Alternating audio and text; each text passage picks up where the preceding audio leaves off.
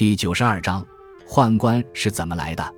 宦官是中国古代被阉割后在皇宫中当差的男子，又称内臣、内侍、内监等。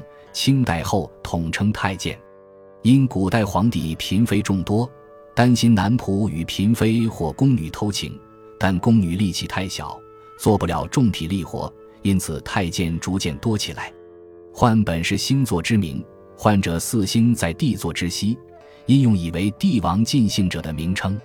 中国的宦官最早产生于先秦时期，但其实数量并不多。汉代之后，宦官才多起来。宦官来源或因穷困，或为奴隶俘虏罪人，或被掠卖。入宫之后，多数处于奴仆地位，默默无闻度过凄苦一生。仅少数身在帝王之侧，蒙受重信，权倾一时。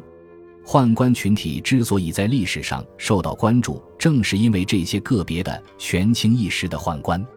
宦官作为皇帝近侍，与皇帝关系密切，有机会接触政治机密，尤其是皇帝年幼或昏庸无能时，往往造成宦官专政的局面。历史上几乎历朝都有程度不同的宦官干政的情况，其中三次最为严重的是在东汉、唐代晚期和明朝。东汉和帝后多幼帝继位，因此出现外戚专权；而皇帝长大后，又依靠宦官力量夺回权力，宦官继而掌权，因此整个东汉后期都处于外戚和宦官争夺权力的拉锯战中。东汉最终也亡于这种拉锯战。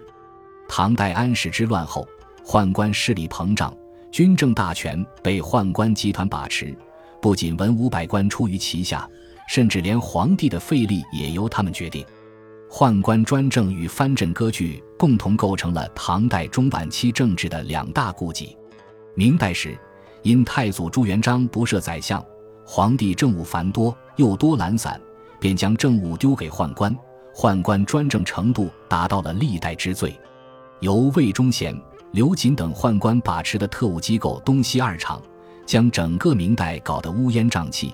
明代可以说也是亡于宦官，不过宦官中也有人做出一番成就的，比如东汉发明造纸术的蔡伦即是个太监，明朝太监郑和七下西洋，乃是世界著名的航海先驱。